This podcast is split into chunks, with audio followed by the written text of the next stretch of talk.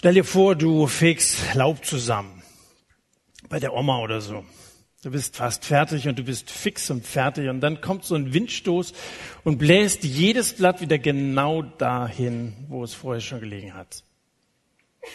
Das, das, ist, das ist deprimierend, oder?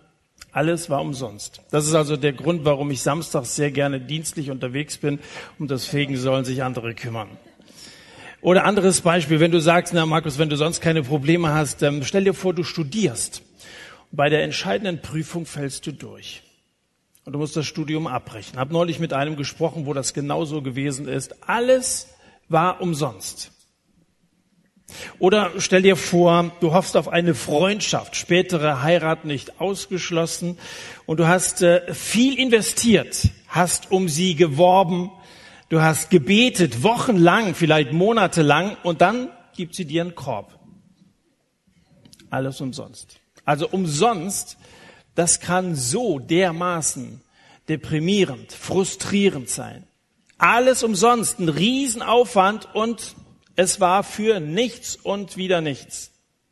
Oder denken wir an Sport. Einer trainiert hart, einer geht an seine Grenzen, einer verzichtet und einer ernährt sich richtig und sorgt für eine gute Fitness. Und dann steht ein Turnier bevor und er verletzt sich. Aus und vorbei. Das ist das Marco Reus-Syndrom. Ja. Ähm, äh, das ist da, äh, wenn man sich da reinversetzt. Äh, man, man hat sein ganzes Leben auf so ein Ziel ausgerichtet und alles war vergeblich. Wenn die Galater und die, die sie beraten, recht haben, dann ist Jesus einer wie Marco Reus. Dann hat Jesus sich umsonst aus, aufgeopfert dann hat Jesus das, was er für uns getan hat, nämlich dass er Mensch geworden ist, dass er für Menschen gelebt hat und dass er am Ende sein Leben für Menschen hingegeben hat, dann hat er es alles völlig vergeblich getan. Jesus ließ sich umsonst ans Kreuz schlagen. So endet das zweite Kapitel des Galaterbriefes, der letzte Vers, den David letzte Woche vorgelesen hat. Wenn Gerechtigkeit aus dem Gesetz kommt, dann ist Christus umsonst gestorben. Und dass Paulus besonders deprimiert ist, kann man nachvollziehen, weil er ja ein Vertreter des Neuen Testamentes ist. Ihr habt das ja vorhin spielerisch so ein bisschen gegenübergestellt. Altes Testament, Neues Testament. will mal für die, die nicht so sehr Insider sind, äh, erklären. Das Alte Testament ist die Geschichte vor Jesus. Äh, dass die beiden sich so ähneln und dass ihr manchmal so eure Schwierigkeiten hattet, wo gehört denn das hin? Altes, Neues Testament, das hat damit zu tun, dass beides derselbe Autor ist. Beides kommt von Gott und Gott hat Geschichte geschrieben vor Christus, er hat Geschichte geschrieben in Christus und er schreibt Geschichte nach Christus. Das Neue Testament erzählt die Geschichte von Jesus und erzählt das, was daraus äh, geworden ist. Und jetzt stellt Paulus fest, wenn das stimmt, dass nur das Alte Testament, dass nur das Gesetz für uns verbindlich ist, dass wir uns danach zu richten haben, dann war Christus und alles, was danach gekommen ist, inklusive mir als Apostel, vergeblich berufen, vergeblich ähm, äh, als, als Diener Gott zur Verfügung gestellt, äh, zu, zu Menschen gekommen. Wie deprimierend. Der Brief des Paulus an die Galater hat ja nur sechs Kapitel, aber der Inhalt enthält genug Stoff, um uns lange damit zu beschäftigen. Es geht um die Fragen, sind wir wirklich nur aus Gnade in Jesus errettet oder sollte man da nicht noch gewisse Maßstäbe einhalten, damit Gott mit uns zufrieden ist? Ist das Gesetz noch verbindlich für uns oder reicht Jesus aus? Und Paulus beantwortet diese Fragen, Fragen mit einer Radikalität, die seine Leser damals wie auch heute die Luft anhalten lässt. Das merkt man auch bei, den, bei dem kurzen Abschnitt, der uns heute Abend beschäftigen soll. Wenn ihr eine Bibel habt, schlagt man auf Galater Kapitel 3.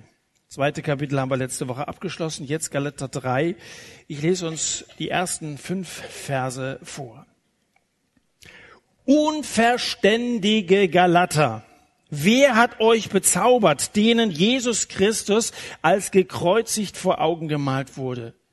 Nur dies will ich von euch wissen. Habt ihr den Geist aus Gesetzeswerken empfangen oder aus der Kunde des Glaubens? Seid ihr so unverständig? Nachdem ihr im Geist angefangen habt, wollt ihr jetzt im Fleisch vollenden? So Großes habt ihr vergeblich erfahren, wenn es denn wirklich vergeblich ist. Der euch nun den Geist darreicht und Wunderwerke unter euch wirkt. Tut er es aus Gesetzeswerken oder aus der Kunde des Glaubens? Paulus hat in diesem Abschnitt, den wir gerade gelesen haben, keinen einzigen normalen Satz geschrieben, sondern es sind zwei Anklagen und es sind sechs Fragen, die er stellt. Und das sind auch nicht Fragen, wo er sich erkundigt, bitte antwortet mal, sondern es sind sogenannte rhetorische Fragen, denn Paulus weiß natürlich, wie die Galater den Heiligen Geist empfangen haben, wie sie zu neuen Menschen geworden sind. Paulus ist schließlich dabei gewesen. Er war ja der, der es ihnen äh, gepredigt hat und er hat gemerkt, wie sie reagiert haben. Die Galater haben die gute Nachricht von Jesus gehört und sie waren ergriffen davon, dass Gott uns liebt und dass er seinen Sohn für uns gegeben hat. Und sie haben das geglaubt und sie haben es für sich angenommen. Und so wurden sie zu neuen Menschen. Der Heilige Geist hat von ihnen Besitz ergriffen und diese Leute in Galatien in unterschiedlichen Gemeinden waren nicht wiederzuerkennen. Aber als Paulus dann weitergereist ist, um anderswo das Evangelium auch zu predigen, so ein Prediger hat ja viel zu tun. Ich bin heute Morgen auch schon in Hattingen gewesen und habe da predigen dürfen. Äh, die, die, die Welt muss ja an allen Enden diese Botschaft hören. Vielleicht lässt du dich irgendwann auch mobilisieren und mit einspannen, diese Nachricht weiter zu sagen. Paulus jedenfalls hatte alle Hände voll zu tun. Er war ganz woanders, da erreichen ihn plötzlich schlechte Nachrichten aus Galatien da nämlich in diesen verschiedenen Gemeinden sind sogenannte Judaisten aufgetreten, die behaupten, Paulus hat euch nicht alles gesagt. Paulus hat euch was Wesentliches vorenthalten. Und die geben plötzlich den Ton an und Unterricht, Rechtskunde geben die, tut die Werke des Gesetzes.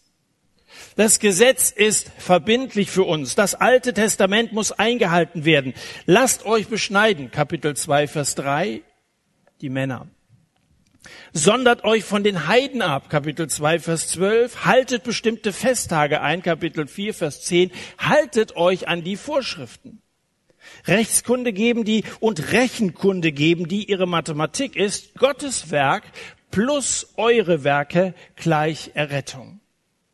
Gottes Werk in Christus, selbstverständlich glaubten diese Leute, dass Christus gekommen ist. Sie waren auch ergriffen von dieser Botschaft, aber sie sagen, das andere können wir nicht einfach aufgeben. Nachvollziehbar ist das auch irgendwie. Das ist ja nicht, das ist ja, ist ja nicht äh, eine Geschichte, wo Gott sagt, also ich, ich, ich revidiere das alles. Das war ja Gottes Geschichte. Altes Testament ist Gottes Geschichte ich glaube fast, dass wir im Satt mehr Predigten über das Alte Testament gehalten und gehört haben als über das Neue Testament. Oder es hält sich zumindest die Waage. Und das zeigt, dass uns das bis heute in unseren Gemeinden und bei solchen Gottesdiensten wichtig ist, auch diese Geschichte vor Christus zu predigen. Gottes Werk plus eure Werke gleich Errettung.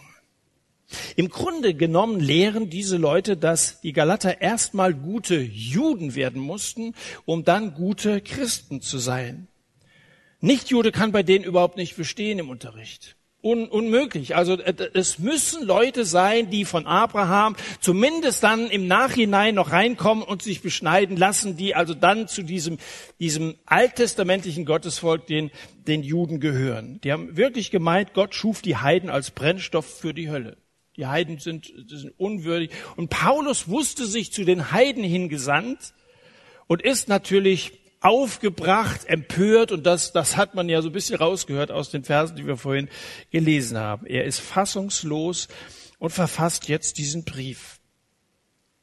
Man schreibt ja bei einem Brief normalerweise, weiß ja, ob du dich mal hingesetzt hast, mit dem Stift einen Brief geschrieben hast, wahrscheinlich nicht. Und äh, heute ist das alles meist ohne Anrede und so. Aber damals haben wir, haben wir im ersten Kapitel die Anrede gelesen und jetzt noch mal eine Anrede mitten im Brief. Da schreibt man ja normalerweise lieber so und so.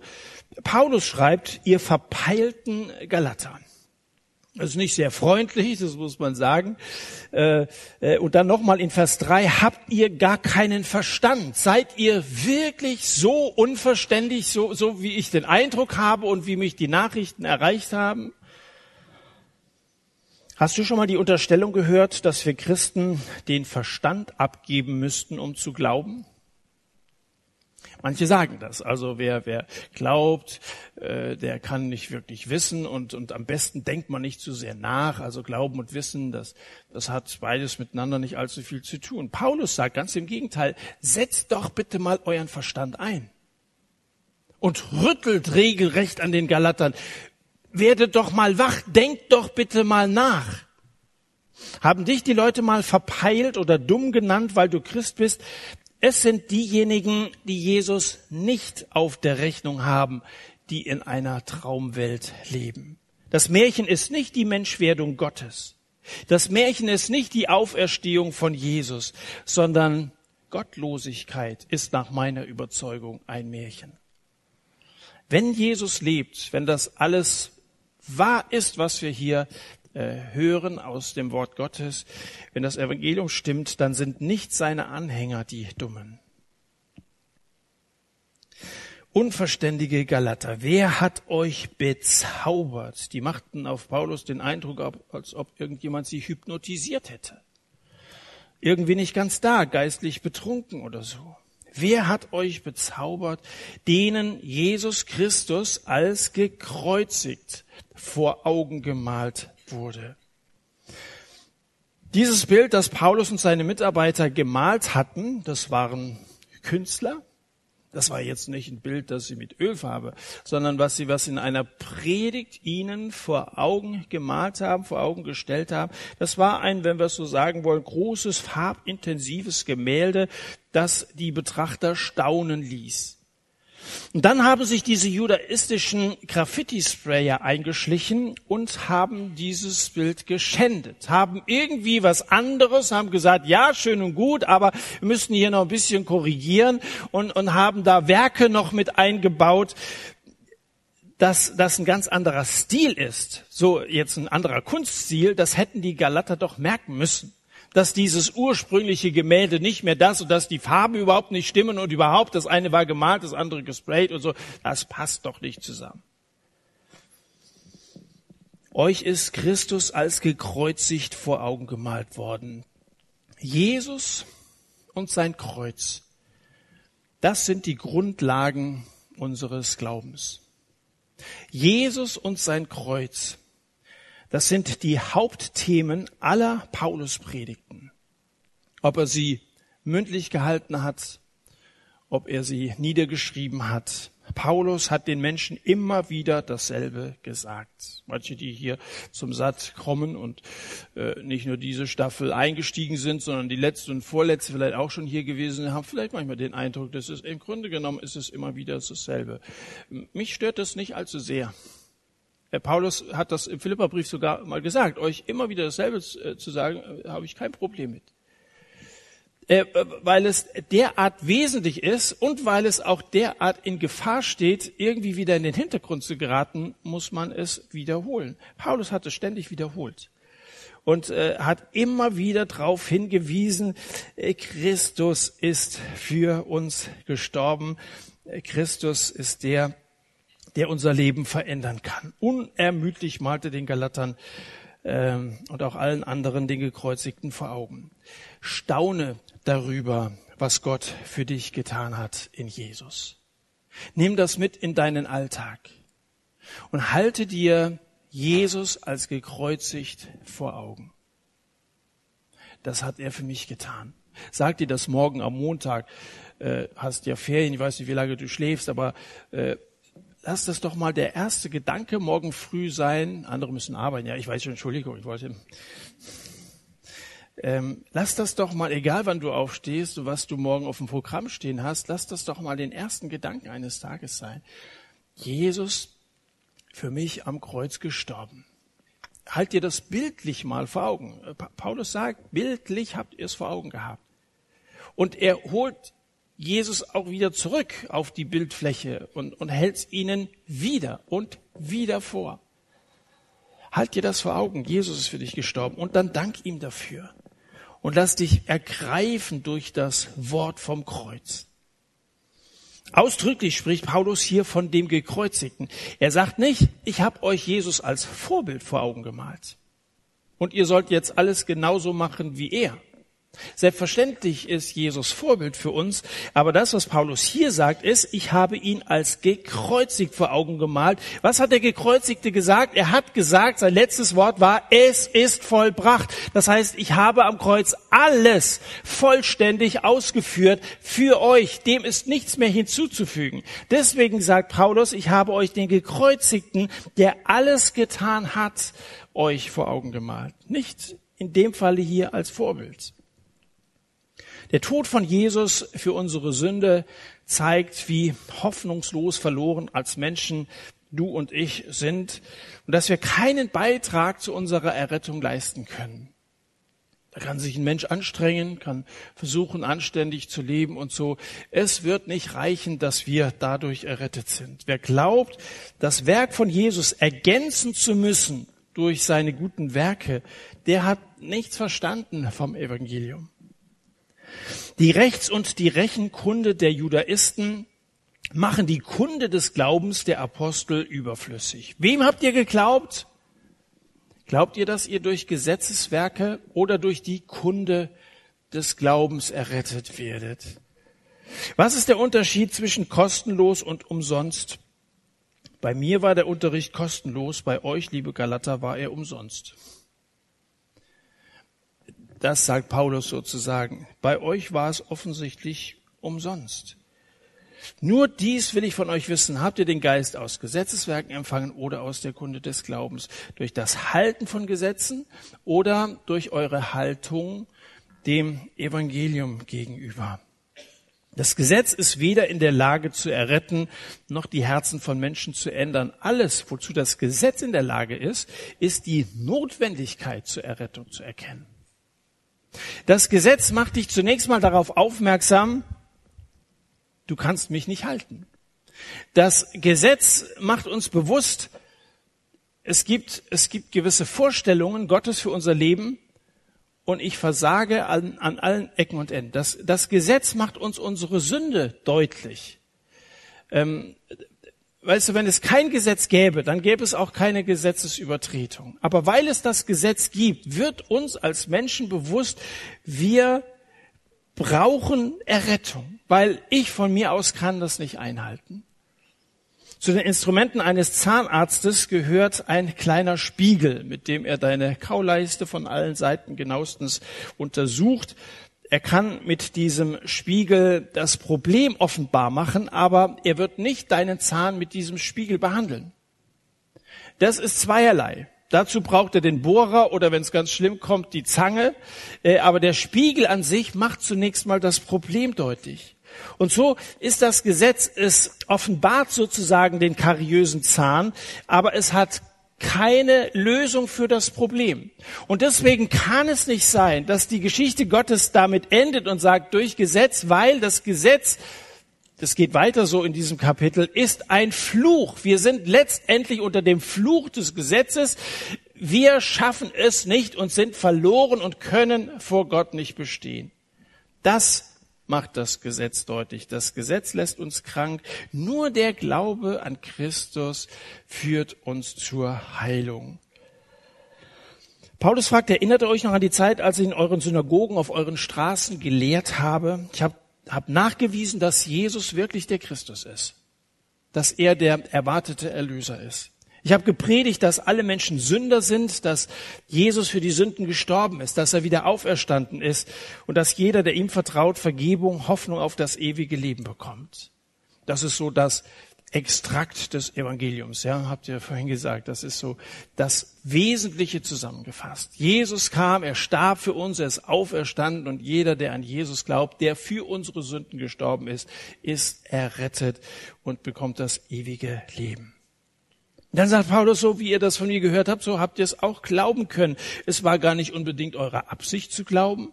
Schon gar nicht habe ich versucht, euch zu irgendetwas zu zwingen. Der Glaube kam wie die Morgendämmerung über die dunkle Stadt. Und dann wurden Menschen ihre Angst vor Geistern los, weil sie plötzlich den Heiligen Geist bekamen. Und Menschen haben ihre Götzen aufgegeben, weil sie plötzlich Gott kennengelernt haben. Gott hat sich ihnen gezeigt. Feinde versöhnten sich, Ehen wurden wiederhergestellt. Diebesgut wurde zurückgegeben. Es waren erstaunliche Gebetserhörungen und Wunder geschehen. Lies mal in der Apostelgeschichte ist so Kapitel Kapitel ähm, 16, glaube ich, 14, 15, 16, äh, was was auch an an Wundern damals in Galatien passiert ist. Das Licht des Evangeliums hat die Dunkelheit des Unglaubens vertrieben. Galater, ihr habt den Geist Gottes erhalten, nicht erarbeitet. Paulus erinnert also daran, wie alles begonnen hat, um dann darauf aufmerksam zu machen, in dieser Weise weiterzumachen. Seid ihr so unverständlich, nachdem ihr im Geist angefangen habt, wollt ihr jetzt im Fleisch von euch aus vollenden? Das geht nicht. Vergesst es. Das ist, als wenn du einen Hausbau in Auftrag gibst. Ähm, die Firma kommt, der Keller wird ausgehoben, die Fundamente werden gelegt. Und dann sagst du, jetzt habe ich mir das ein bisschen angeguckt, jetzt mache ich selber weiter. Ähm, wenn, wenn du den gesamten Hausbau in Auftrag gegeben hast, dann ist das ein Gesamtkonzept. Und also wenn ich das machen sollte, es würde höchstwahrscheinlich schiefgehen.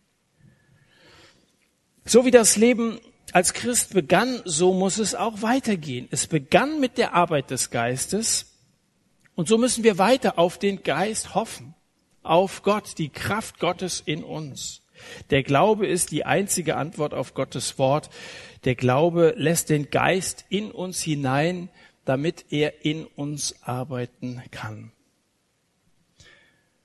Wollt ihr im Fleisch vollenden? fragt Paulus. Das Fleisch, von dem er hier redet, ist ja nicht das Produkt von Rind oder Huhn, sondern das eigene Tun. Das heißt also unsere eigene Produktivität, das ist der selbstbestimmende religiöse Mensch, der auf sich selbst vertraut. Wollt ihr wirklich aus euch heraus, aus eurem Fleisch, aus euren menschlichen Möglichkeiten das, was Gott angefangen hat, vollenden? Das Fleisch legt natürlich eine strenge Moral zutage. Kennst du Christen, die sehr straight sind? Christen, die sich an die Regeln halten und wehe, das passiert nicht, dann, dann gibt's also ganz ernste Konsequenzen. Ja, das Fleisch legt eine strenge Moral an den Tag. Gegen Moral ist grundsätzlich auch nichts einzuwenden. Das Problem allerdings bei solchen Leuten ist, dass die Gnade aufgehoben wird, die Gnade ungültig gemacht wird, man von gnädigem Miteinander, gnädigem Reden wenig vernimmt. Und letztendlich wird, das wollen die vielleicht nicht, aber es wird der Stein des Anstoßes, das Kreuz entfernt. Das ist ein kleiner Ausblick auf Kapitel 5, Vers 11, wo es um diesen Stein des Anstoßes geht. Das ist das Schlimmste. Dieses Fleisch, dieses von sich aus handeln wollen, macht das Fundament zunichte. Und wenn bei einem Haus das Fundament fehlt, also dieser Stein, des Anstoßes, das ist ja das Kreuz. Daran stoßen sich viele, das wollen ja viele nicht, dass Jesus für uns alles gemacht hat. Aber wenn das nicht mehr gilt, wenn das weggenommen ist, fällt alles in sich zusammen. Deswegen ist Paulus so aufgebracht. Deswegen ist er so maßlos enttäuscht, dass das, was richtig angefangen hat, auf diesem Fundament aufgebaut wurde, plötzlich in der Gefahr steht zu kippen. Ohne Fundament, ohne Jesus. Wer meint, seine Erlösung durch eigene fromme Leistungen ergänzen zu müssen, der zeigt, dass er gar nicht glaubt, dass das Erlösungswerk von Jesus am Kreuz ausreicht. Der sagt, es reicht nicht. Ich muss noch etwas dazu tun. Und das ist einfach nicht wahr. Es reicht sehr wohl. Und so jemand verlässt den rettenden Glauben. Er verfällt dem Irrtum, dass ihm die Sünden nicht aus Gnade vergeben werden, sondern dass er durch irgendwelche Zuzahlungen sich diese Vergebung erwerben muss. Paulus schreibt den Philippern mal, ich bin ebenso guter Zuversicht, dass der, der ein gutes Werk in euch angefangen hat, es vollenden wird bis auf den Tag Christi Jesu. Wenn du angefangen hast mit Jesus, hier ist Start, dann sollst du auch mit Jesus vollenden, da ist das Ziel. Ich weiß nicht, wo du stehst, ob du vielleicht sogar noch vor dem Startpunkt stehst und dir die ganze Sache mal ein bisschen skeptisch anschaust. Du überlegst, soll ich diesen ersten Schritt überhaupt tun? Ich glaube, dass viele diesen Schritt getan haben. Sie haben sich für Jesus entschieden. Ich habe vorhin draußen mit einem gesprochen, ich konnte mich gar nicht dran erinnern. Der hat gesagt, ich habe mich mal bei dir hier im Satt bekehrt. Wir haben zusammen gebetet, hast mir noch ein Buch mitgegeben. Kann sein.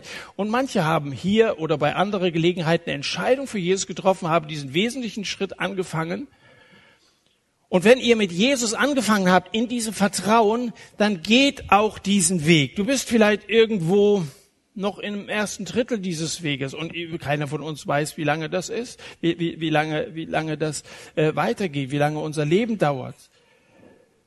Aber wenn du so angefangen hast und diese Freude in Christus hattest, dann sollst du genauso vollenden und nicht plötzlich zu so einem, zu so einem schweißgebadeten äh, Christen werden, der erstens Angst hat, ob es ausreicht, zweitens durch, durch, durch Aktivität meint, vor Gott besser dazustehen. So wie ihr dieser Freude des Anfangs begonnen habt, so macht auch weiter. Paulus steht hier auf der anderen Seite er hat das Ziel erreicht. Er ist wie so ein Trainer, der uns das jetzt zuruft, noch durch sein Vermächtnis, eines seiner äh, Vermächtnisse, der Galaterbrief, und sagt, Leute, lasst euch anspornen, macht so weiter, wie ihr angefangen habt. Für unsere Erlösung können wir nichts tun und für unsere Erlösung brauchen wir auch nichts zu tun. Gott möchte einfach dass wir sie uns gefallen lassen. Und deswegen sage ich, freu dich morgen dran. Herr Jesus, du bist für mich gestorben. Du hast alles vollendet. Du hast es getan. Ich möchte mich darin bergen, möchte darin ruhen. Mit guten Werken, mit Lob und Anbetung können wir ihm danken für seine Gnade, aber erwerben können wir damit nichts. Das Wesentliche ist, nicht wie weit du als Christ in der Heiligung Fortschritte machst, sondern worauf du dich verlässt, um dahin zu kommen. Natürlich erwarten wir als Christen, dass wir im Glauben wachsen. Aber das Wesentliche ist nicht, dass das messbar ist und jetzt habe ich das geschafft, das geschafft. Da reden wir ja wieder von uns. Ich habe das geschafft. Worauf verlässt du dich? Strebst du nach Heiligung, dass du Jesus ähnlicher wirst durch Glauben, weil du dich auf Jesus verlässt? Oder Strebst du nach Heiligung durch Werke? Liebst du durch die Kraft des Geistes oder versuchst du es von dir aus, im Fleisch zu lieben, was ein eigener Verdienst wäre? Dieses selbst machen wollen, das ist irgendwie so ein menschlicher Reflex, das steckt irgendwie in uns drin. Zu allen Zeiten haben Menschen den Glauben, den Weg des Glaubens verlassen und haben sich auf Abwege verführen lassen. Im Mittelalter hat die Kirche dem Volk weisgemacht, sie könnten nur durch Ablasszahlungen äh, Erlösung kaufen. Und heute glauben viele, dass wenn sie einigermaßen anständig leben, dass Gott dann mit ihnen zufrieden sein würde. Immer wieder dieser Reflex, ich muss was tun, damit ich, damit ich in den Himmel komme. Beim Haarewaschen versuche ich meiner kleinen Tochter, die ist jetzt fast 17 Monate alt, äh, beizubringen, den Kopf in den Nacken fallen zu lassen damit sie das Shampoo nicht in die Augen kriegt. Weil wenn das Wasser kommt, reflexartig macht sie den Kopf nach vorne und dann läuft das Wasser samt Shampoo nach vorne und dann läuft's in die Augen und dann fängt sie an zu reiben und zu weinen. Und wenn ich dann mit sanfter Gewalt, nicht mit harter Gewalt, aber mit sanfter Gewalt versuche, ihren Kopf nach hinten zu halten, dann versuche ich ihr beizubringen, dass sie mir vertraut, dass meine Methode besser ist als ihr Reflex. Und wenn es dein Reflex ist, ich muss was tun, muss was tun, dann kann man verstehen, dass Paulus hier schon diese sanfte Gewalt anwendet. Man merkt ja, dass der wirklich aufgebracht ist, fast schon, der hat einen richtig ganz schönen Hals. Äh, er wirft uns diese Botschaft, verlass dich alleine auf Christus, den Gekreuzigten, regelrecht an den Kopf. Aber besser einen Hals haben und einen Kopf werfen, als verschweigen. Es ist gut, dass er das sagt und dass er es so nachdrücklich sagt. Paulus rüttelt den Galatern an den Schultern. Nur dies will ich von euch wissen. Habt ihr den Geist aus den Gesetzeswerken empfangen oder aus der Kunde des Glaubens? Niemand kann sich selbst erlösen. Wir haben den Heiligen Geist nötig, wir haben das Evangelium nötig, wir haben den gekreuzigten Jesus nötig. Und das alles kommt zu uns durch die Kunde des Glaubens. Und deswegen ist gut, dass ihr herkommt, dass ihr es immer wieder hört, dass ihr euch davon nähert, euch das bewusst macht, um diesen Glauben aus Christus herauszuleben. So Großes habt ihr vergeblich erfahren, umsonst, alles für die Katz. Die Katze in der Bibel ist eine Großkatze. Seid nüchtern, wacht euer Widersacher, der Teufel geht umher wie ein brüllender Löwe und sucht, wen er verschlingen kann. So steht's in 1. Petrus 5. Widersacher heißt Gegenspieler oder Gegenteil von Jesus. Wenn es dem Teufel nachginge, soll alles, was Jesus getan hat, für die Katz sein. Ähm, da hat Gott vor 2000 Jahren zu Pfingsten seinen Geist über die Apostel ausgegossen. Die erste christliche Gemeinde ist entstanden. Heute sehen wir nicht mehr sehr viel von diesem Wehen des Heiligen Geistes in unseren Kirchen und Gemeinden. Alles umsonst?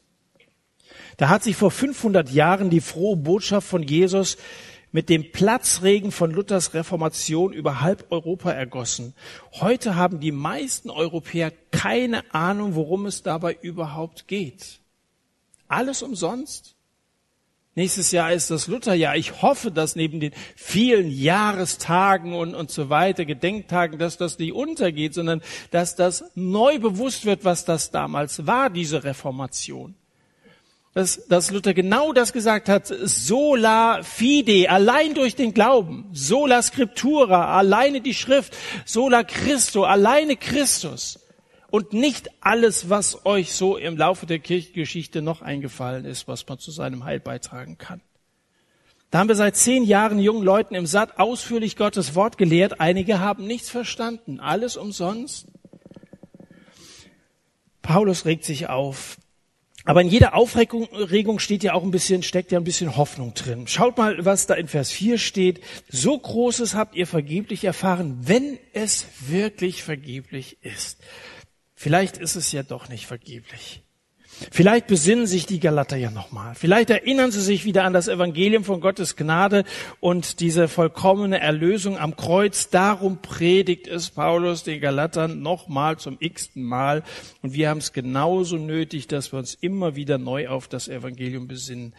Auch wir können Hoffnung haben, dass die, die es vergessen haben. Kennst du Leute, die es vergessen haben, die es aufgegeben haben? Wir können die Hoffnung haben, dass sie sich irgendwann wieder dran erinnern. Vielleicht, sagt Paulus, ist es ja nicht vergeblich.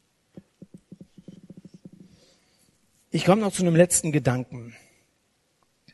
Ähm, in dem Trailer, der hier am Anfang immer, immer kommt, da steht da einer und der sagt, wir haben den Heiligen Geist. Bin immer ganz ergriffen, wenn ich das, wenn ich das höre.